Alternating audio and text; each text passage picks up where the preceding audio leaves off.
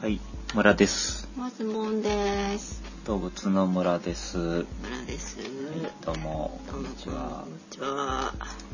そうですね、動物の村は、ひえー村とマスボンが動物に関する情報を定期的にお届けしております。はい。はい、えっ、と、あのつく動物から順番に取り上げてまして、もっさりと体温低めでお届け中、今回30回目です。ははい。い、よろしくお願いします。お願いします。六三十ですか。そうですね。えー、は、赤さだな、はの最後なので、うんうん。えー、5、6、30回目ということになります。この段後 半にね。ね、なんでもない。はい。さて、はい。最近とっても、えーコメント、トラックバックが増えてきまして、はい。どんなえあれですか。なんだか3万円もらったとか ですね、とっても景気のいい、えーあーコメントなどがあござい ます。あ。ん何それ。え言って言ってど うすんの。いやいや、言ってみましたけど。はい。はい、あ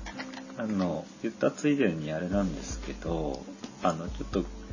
えっ、とお知らせがありましてですうね、ん。えーこの度ですね動物の村のですねえっ、とボットを開設いたしましたあえツイッター Twitter をやられてる方はですねぜひフォローしていただければと思いまあ。なんすかいいことあるんですか。えっ、とね、いいことはないんですけども、ないのあの、内容としては、あの、まあ、動物の村で取り上げたえ動物に関する簡単な雑学を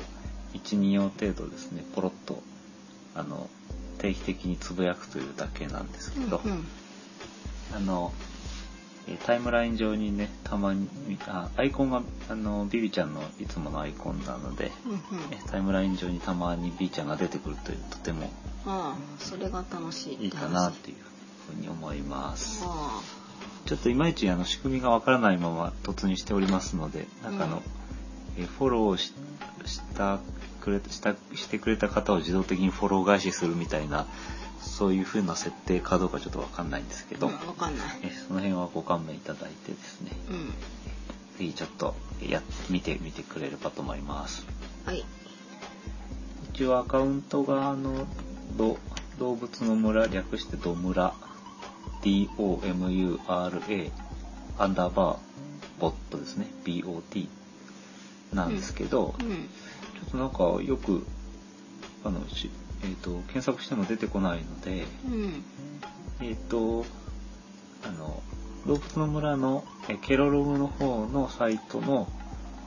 下の方にですねあ、出てんの、ね、ツイッターのウィジェットを組み込んでおりますので、うん、こんなことできんだ。できるんですね青いやつが来ておますーいいな。はこれをあのポチッとしてくれますといきますのであはえそこからフォローしていただくという方法が今のところ一番あの確実かなというふうに思います、あ。よろしくお願いしうまん。お願いいたします。す、はいさてえ業務連絡だったんですけども、はい。今日は、えっとハヒフヘホの「ホ」のつく動物ということで「えー、ホホ」だねうんなんか何かいますでしょうか、ほ、ほ、えーほ、ホッキョクグマ。北極馬とか北極ミツネとかそんな北極北極なんとかってそんなのがいますうんね、あとは本土なんとかなんてこういった日本の動物ですよねうん。うーん。とか、えーいますねうん。ホモ・サピエンスっていうのもいるんですけど、ねうん人あれ人の時ちょっと出てきたやつかな。そうですね。っていうか人のことなんですけ ど、これは今日はやりません。人でやっちゃったので。はい。はい。ということでですね、今日は、えー魚なんですけども、うん。コンソメワケベラについて紹あ介していきあ。まはあす。はあはあははい。これ、なんか知ってますかあ。あの、口の中をお掃除する人そうですね。あの、掃除をする魚ということで有名なんですけど、うん、あの、その辺の掃除に関してですね、うん。うん。ちょっと紹介していこうかなと思っています。はい。ということで、うん。では、あの、コンソメワケベラなんですけど、はい。漢字で書くとですねうん本当本本当の本に、うんえっと、染める、うん染色の線ですねうんで分ける1分2分の分ですねうんでベラっていうのはですね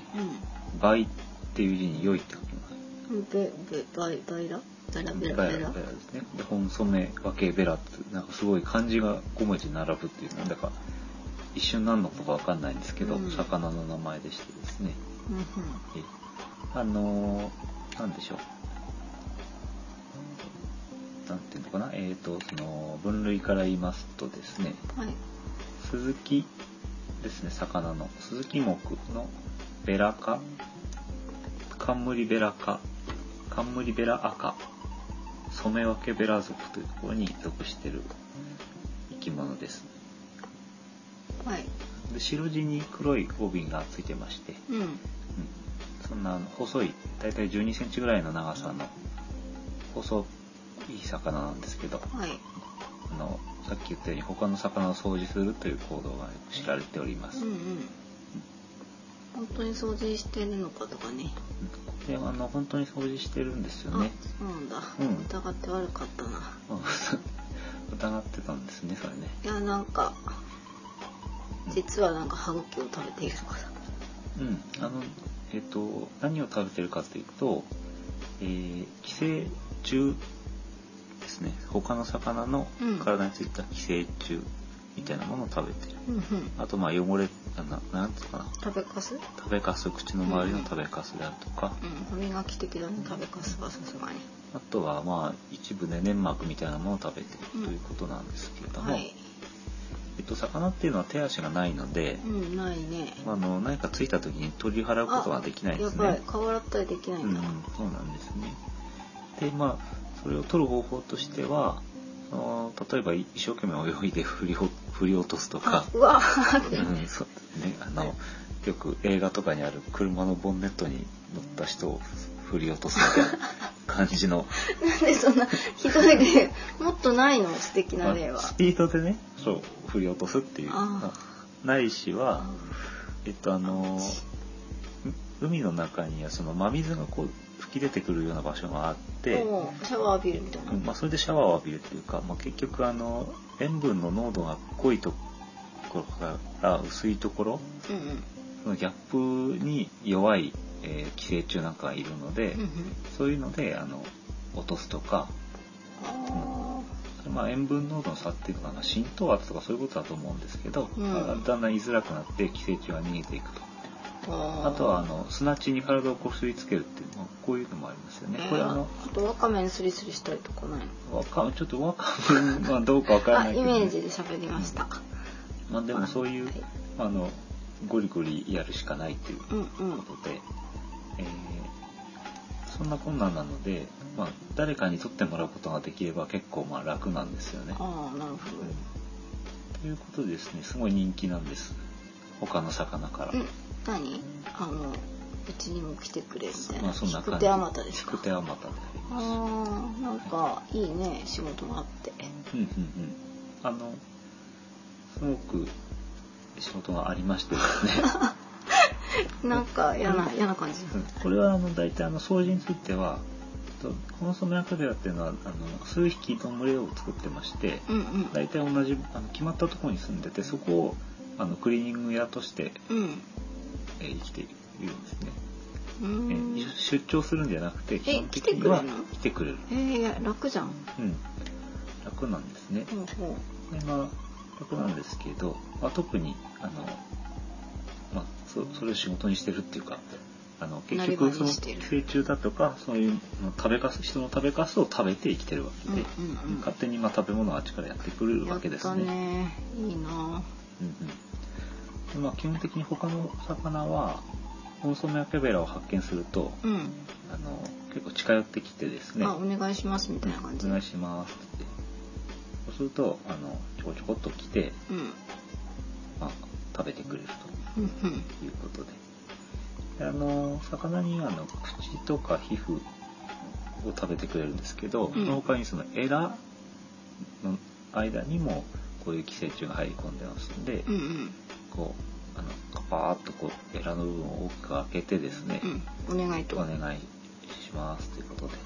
う商売繁盛なわけですねんじゃあご飯には困らないんだ基本的にはまあそういう言い方もできるんですけど、うんまあ、あのその仕事にもですね結構あの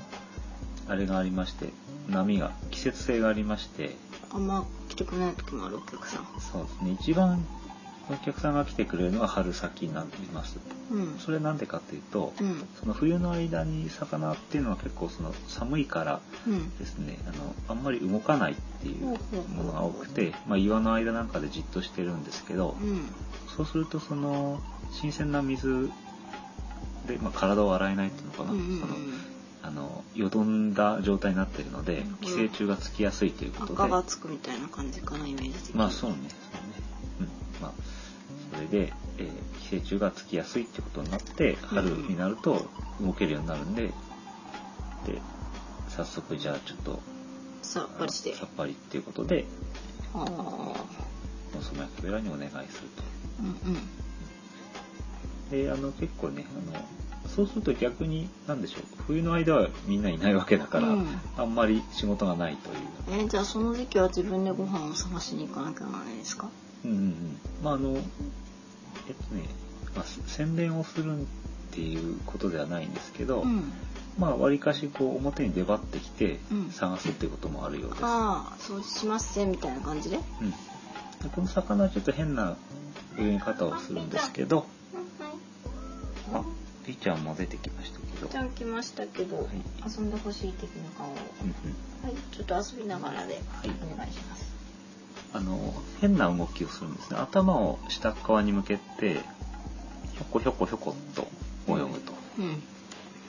いう、それ、なん、なんの印まなあ、の。それがあのコンソメアクエベル特有の動きなんで、うん他の魚がそういう魚そういう動きを見ると、ああコンソメアクエベラだって言って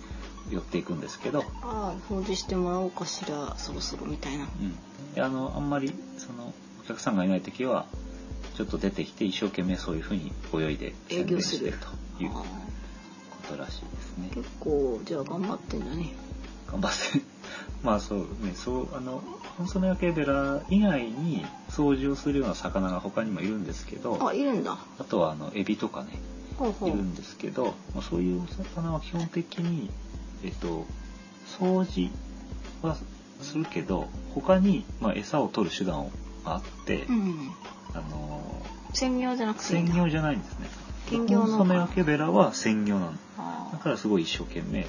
そっかそっかっております、え何コンソメマッケベラうん、やの気持ちだっけ、やっておりますとってかおってります専門でやっておりますうちははい なりきんのやめてもらえますか気持ち悪いです なりきってますけどやだわこれあのダイバーなんかにはすごく人気があるというかそのあ手にホイホイ来てくこうれいうふうにる来るということもあるとかあの足ひれの方にひょんこり来る時もあるということなんですけど、うんううんんあと口を開けてると口に入ってくる時もあるといえうことなん人で間の口も何かしてくれんのなんか食べかすがあるとなんかしてくれるんですわおということなのかなと思うんですけどガスあの潜った時にすごく見つけやすい、のがうんまあ、これ自体は小さい魚なんですけど、うん他の魚がなんかあの順番待ちしてるところがあるとうんそうすると大体真ん中にコンソメ焼けベラがいてああすごい人気だねそうそういうあの一つの塊になってるから探すと見つけられますということですね。あのなんだろう普段こうそのダイバーを寄せつけないようなお魚がうんなんかボサーっとしてたりうん油断してるような時うんよくよく見てみるとコンソメやケベラに掃除をしてもらっていることがあるなるというような感じで。ほど防備なんだうんえでもさ敵とかいないのなんか大きい魚にグワーって食べられたり追っかけられたりとかあのですね魚の多くはコンソメやケベラを捕食することはまずないといううーんそれは掃除屋としての腕を買ってそうそういうことあ えすごい一芸に秀でてるって素晴らしいですねあの掃除をしてもらう方の魚としては例えば蝶々魚だとかヒメジなんて魚とかですね、うんえ銀ガメアジなどのアジ類やクエマハタユカタハタなど、まあ、大型の魚などサンゴ礁にふん住んでいる魚がよく掃除してもらうんですけどうんハタの類とかあとウツボなんかはすごく肉食のね魚っていうのかなあの顔が怖いやつうん魚魚食性っていうんですかねほうほなんですけどこういう魚もやってもらってるんですけど、ううんまああの綺麗にしてくれる掃除屋さんということでコンソメカペラを食べることはないそうです、きっと食べることはできるんだよね食べることはできるんじゃないかと思いますけどね、でもあえて食べんでもうんいつもお世話になってるしみたいなうんまあ、それがなんていうんですかね一つ強制みたいな形、うんすごいねということを考えますと、んそのえっとお掃除するっていうことには2つメリットがあって、うん一1つは餌が食べられるっていうことうんそしてもう一つは魚から食べられる捕食されないという、うんなんかすごいいいとこばっかじゃすんいごいくとこ取りセットいじいゃなといこです取かりセットです、いいとこ取りセットってわまあいいやうん、何いいとこ取りセッ私があの昔アルバイトしていたお弁当屋さんトのうんあの焼きん唐揚げのいいとこ取りセット唐揚げ唐揚げ唐揚げなんか唐揚げ唐揚げとななんか甘辛セットとかうんなんかもういいですかあ甘辛じゃないあの甘酢を甘かけた唐揚げ半分と甘酢をかけないプレーンな唐揚げ甘辛セットとかあと甘カツセットとか甘酢プラスうんチキンカツとかそういうあ鶏鶏のそのバリエーションでいろんな鳥がそ食食べられると いういいとこセットですねいいとこ取りセッいいトとこ取りセットとはいういのということコンソメのケベラでいいすとこ取りセットのコンソメ焼け部屋なんですけど、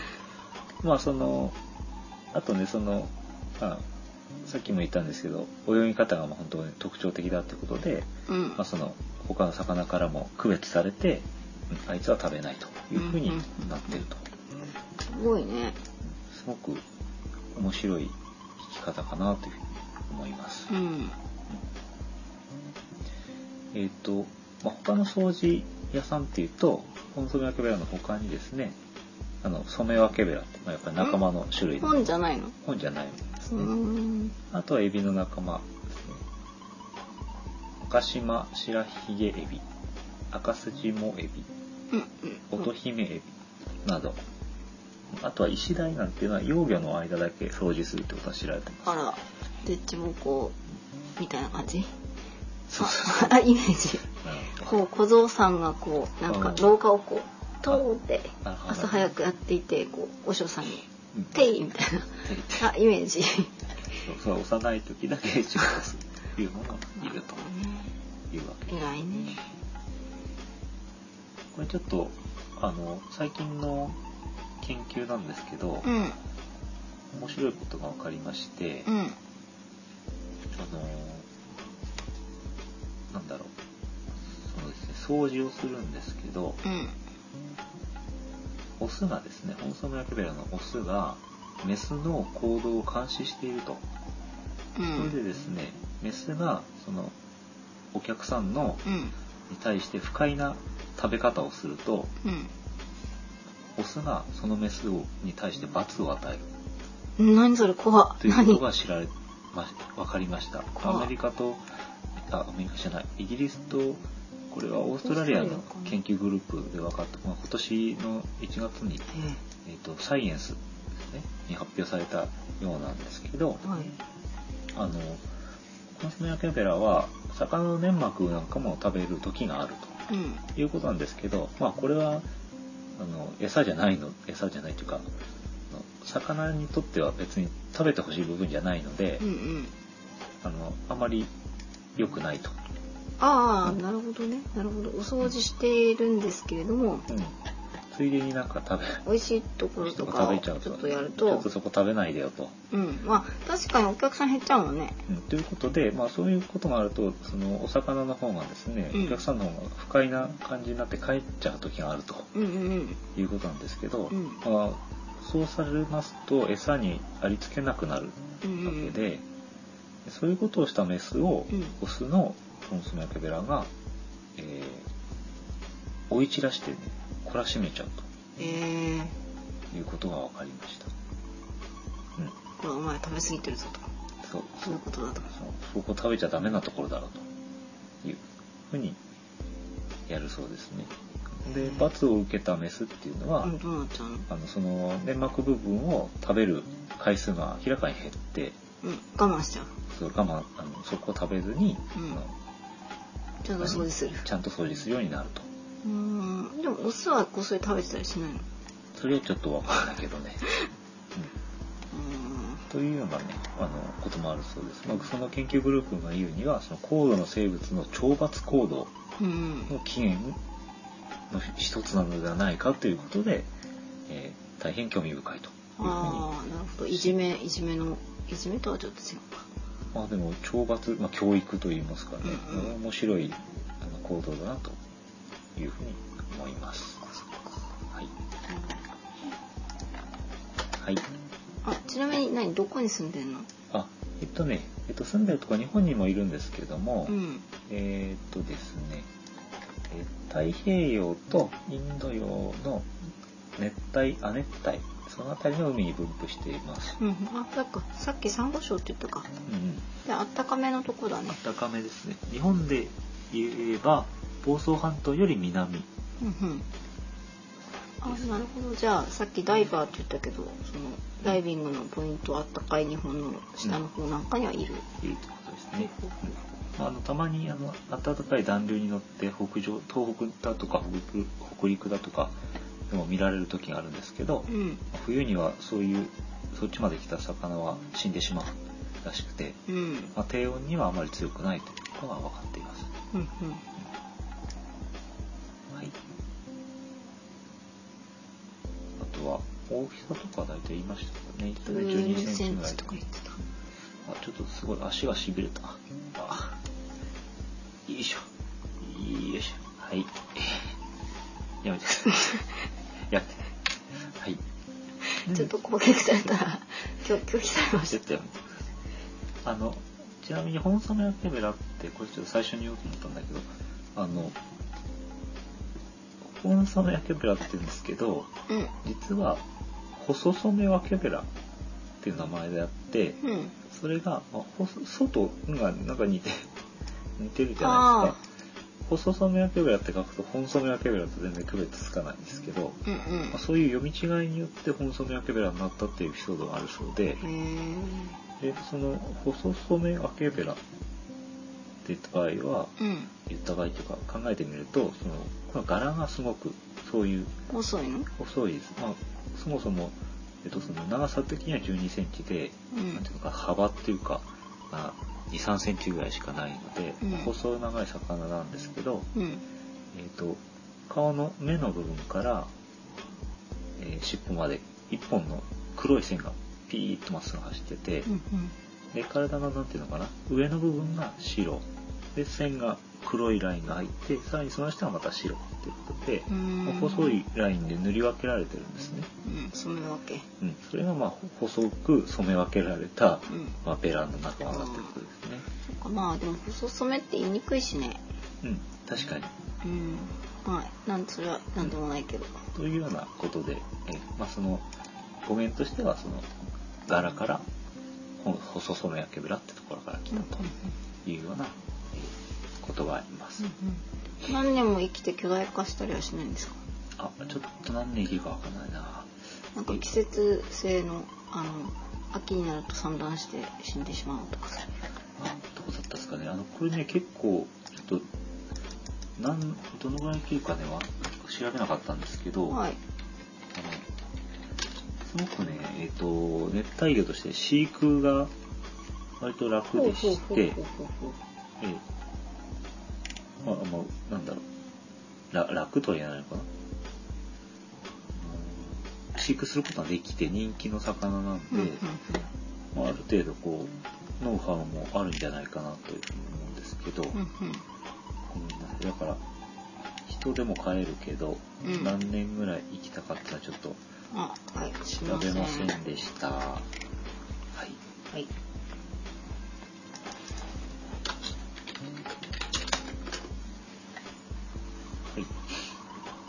いえーと他かありますかねあとはうーんなんだろうないかなあ特になし卵とか産むよねもちろん卵を産みます 魚なので卵を産んでくれるんですけどうんそれはねえっ、と特に普通ですか普通特です筆ねすべきあれはないですかはいはい普通なんですけどあえっ、とまあ夏に卵を産んで、はいえー卵はあの1個ずつ離れて海中を漂いながら、えーああの魚になるうーというんような特徴があるようなんですけど、うんあの産卵に関してというかねその面白い特徴が一つありまして、うんあの性転換する魚なんですねこれは。うん何それあのさっきもなんかオスがメスをねあの教育するなんて言ったんですけど、うん実は生まれた時はうん全部メス。おおっていう魚でしてーうんあのなんでしょうメスの中で一番体の大きいやつがオスになっちゃううんうんというような、えー、なんでしょう特徴そんな生態ですうーんで基本的にはそのオスが1匹いて数匹のメスがいるっていうのはハーレム状態の群れを作ってまして、うんそれでその掃除屋さんをやってるんですけど、うんうん例えばその一番大きいオスが死んじゃったとかうんいうことになると残りのメスの中の一番大きいものがじゃあオスになりますってうん言ってオスになると、え大体まあそのオスの行動っていうのはそう尻尾を振って泳ぐんですけれども、ーうんえっと1時間メスから大体1時間でそういうオスの行動上オスになるとうーんでその生殖上オスになるのが大体2週間ぐらいうーんでも早いね早いっていうかねまああの哺乳類では考えられないことなんでうんあれなんですねすごく面白いですよねこ魚ってこういうの多いのういうのは多いです、うーんそうなんだうんあの例えばブダイタイの中もブダイのあの中も唇がすごい分厚いちょっとわかんなあい私のイメージはいあとはクマノミなんていうのは、うんあの逆パターンで最初全部オスでうんへで今度片方がメスになるとえ熊の実の場合は一夫一夫制一夫一夫制、うんうんうんなんですけどあの最初全部オスだったのがメスになるっていう逆パターンですねへーなんか不思議ですねだからなんだっけあのえっ、と熊の実の子供が親を探しに行くやつえっ、とファインディングにもうんファインディングにもああれ一夫一夫制だったねね、見てないけどちょっとうん、なんていうまあそんなそれ熊の実はそうなんですけど、ほうほうほうマスメラケベラの場合は、まあ、最初全部メスだと。これどういうメリットがあるかっていうと、うんあの、まあ、多く子孫をうまいこと残せるあっていう。か卵を産む人が多いってこそうですね。うん、小さい時はメスとして卵を産むんですけど、とうんだから大きなオスに受精させておくと。うんうんうんなるほどなるほどそっかそっかまあ元気な子供が生まれたらいいなみたいな、うんあれですかそういうことですね。ほうほうえーあまあうーなんでもないですなちょっと自分の中にいろいろありましたなんでもないですなんでしょうか。なんか、なんかいろいろありますかね。なないですまあそんな感じでだからメスのオスの方はあのなんでしょうえっ、と一日に何十匹ものメスの卵を受精させる精子を作ることができるというような特徴があるんで、まあ、オスが少なくていいわけですようんね、うんうんでまあせっかくオスになるんだったら一番大きいものがベストだうんうんうんなるというようなことでうまくできておりますほどなるはい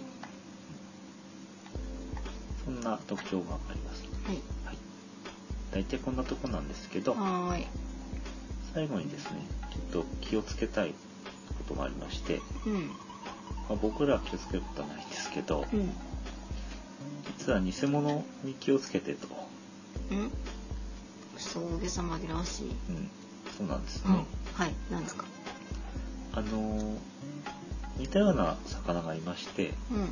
モンスズメラケベだとすごく似た魚で、ニセクロスジギンポとういんんう銀歩ギンポですね。おおーまあ、鈴木木、イソギンポ科のすごい魚わなんですけど、あ後でちょっとうん。で、あの、モンソメラカベラと全く別の魚、別の仲間なんですけど、うんモンソメラカベラは、あの、えーベラ科なんですけど、うん鈴木木ベラ科なんですけどね。で、あの、今の銀ポっていうのは鈴木木のイソギンポ科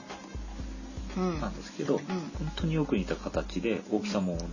ほとんど同じで泳ぎ方もまあ似てるっちゃ似てるんですけど、うんまあ、一種のまあ擬態してるわけですえね何掃除してくんないのこの人はこいつがね掃除してくんないんですえよ、ー、ダメじゃん他の魚があホンソメラクラだと思ってフラフラっと近づいていくと、この魚は寄生虫を食べるんじゃなくて、うあの相手の魚の皮膚とかんうんエラとかを食べちゃうえダメじゃないですとなかので食べてわーって逃げちゃうという、えなんかこれうん、ひどくないすごいこいつ嫌な感じ、いい人を装ってっていうもう完全に詐欺ですよねあー詐欺詐欺だね英語ではこれなんだパルスクリーンフィッシュ偽操縦王っていうふうに呼ばれてるんですけどうんこれはそのお察しの通りコンソメラケベラに似せることで、うん大きい魚から捕食されることもないしうんなおかつ餌も食えるっていう、えー、でもさほんそうんほんそりゃ仕事してるじゃんうんうんうん銀歩くん全然仕事してないでしょね。うん。はずるいね。まあでもあれですよね知恵でそういうふうにうん。のし上がっているんですからあっぱれというか、そうそうそまあ私が評価しても何もあれなんですけどう。なかなかでもずるいやつだなというふうに思いますけど、うんうんまあ我々は特に気をつけなくてもいいんですけど、なんかこうダイビングした時さ手をパクッとされたりとか、ええ痛いかもしれないけど、ううんんあの区別する方法が一つあってというか、まあちょっとだけ違くて、うん、えっとコンソメラカペラの方はあの口がまあなんていうのかな正面についてるんだけれども、あのこのニセクロスジギンポはあの下っ側に口がついてると。うーんいうようなことで、まあ、見分けることはできますけど、まうんあだからえ魚が見分けられるかどうかわかんないねああじゃあちょっと無理かもねということでね気をつけましょう、ただちょっと調べて分かったんですけどうんうん、うん、魚には痛覚がないそうですね、痛覚うんつまり痛みを感じる部分がない、え嘘えじゃああの切った時とかは切った時とかは痛くないんでしょうね、うんで例えばこういう魚にちょっとあのエラとか皮膚を噛まれたとうん言うと痛いんじゃなくてなんかあの反射でふっと逃げるだけでうんあ痛痛いなってことにはならないとことらしいですねあのオーストラリアかニュージーランドかなんかの研究でそのエビのね伊勢エビの池作りっていうのかなああ、あれはなんかだ残酷じゃないかっていう話でそのなんかまあ電極かなんかを使って、えー見たらその切られたりするときに痛みの信号が出てるから痛みの瞬間だ,、うん、だから痛がってるじゃないか確かそういうような研究があったかと思うんですけど、ううんんでそれは魚 OK それはエビはダメって話それはエビだったんですけどね、うん、まあちょっとそれ自体もねよくわからないけど詳しくは。うんまあ、でも魚には通覚はないっていうことが分かりました。ははいい。そんなこんなで、あとは、えーついでにっていうことなんですけど、お掃除してくれる魚で、うんあのちょっと前に流行りましたけど、ドクターフィッシュっていうのは、あ温泉とかで、温泉とかで足の角質を食べてくれるっていうう。ん、あれなんかさちょっと興味あるけど気持ち悪いしさうん別料金取られるかあそうあ温泉で。ななんか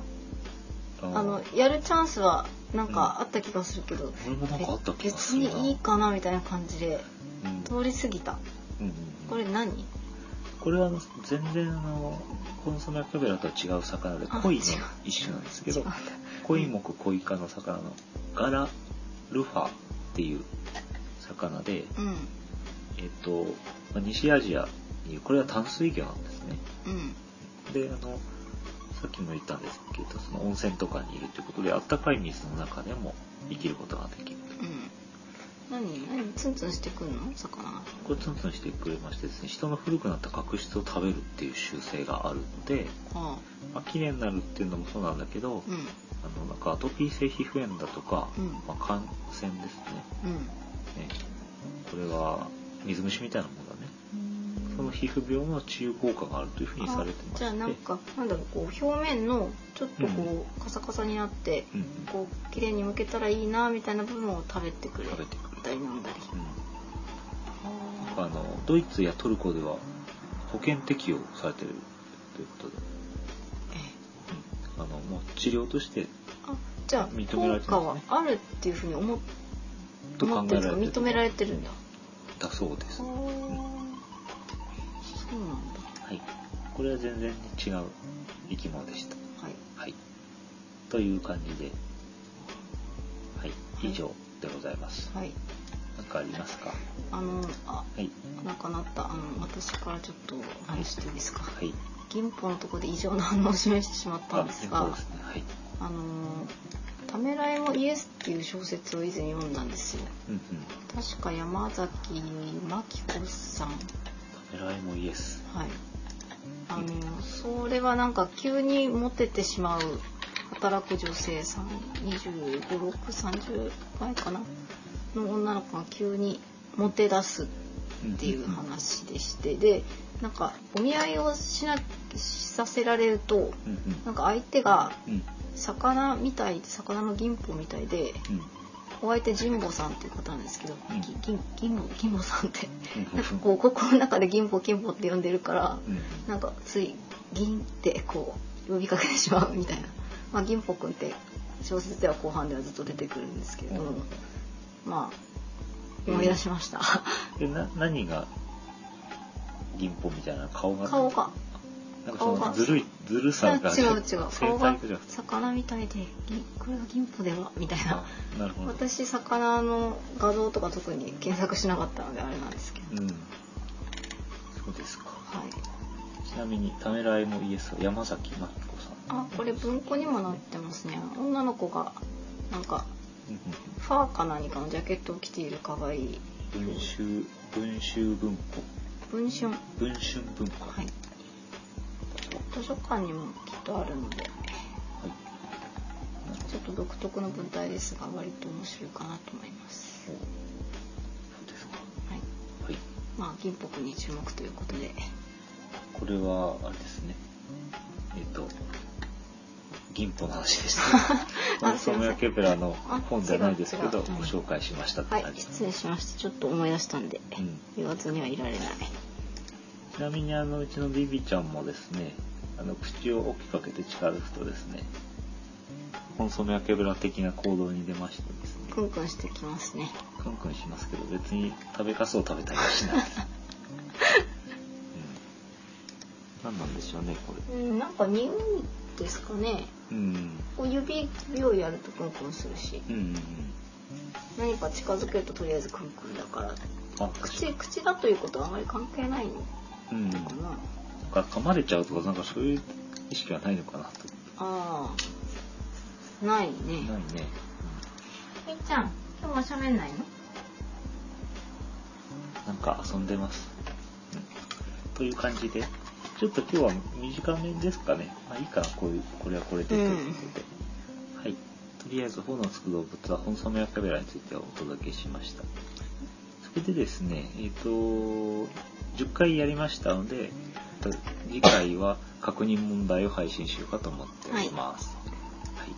復習しなきゃですといねう。こあと、で復習のあれに役立つかもね。ボットね、うん。ボットにはあのまああのちょこちょこ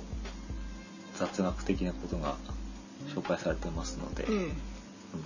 本当短いんですけどうん。何？聞き流して OK。聞き流してもまあタイムライン上ただ流れていく感じでわざわざ追わなくてもいい感じになってますけど、あ、じゃあ連続性はないのね。連続性はないです、うん一回こっきりの単発の。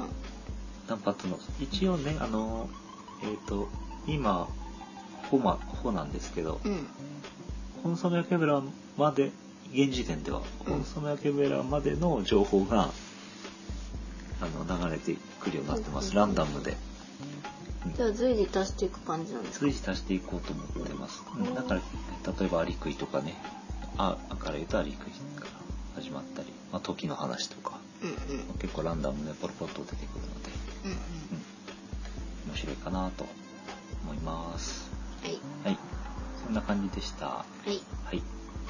じゃあお届けしましたのは村とリスボンでした。はい。はい はい。それではまた。はいさようなら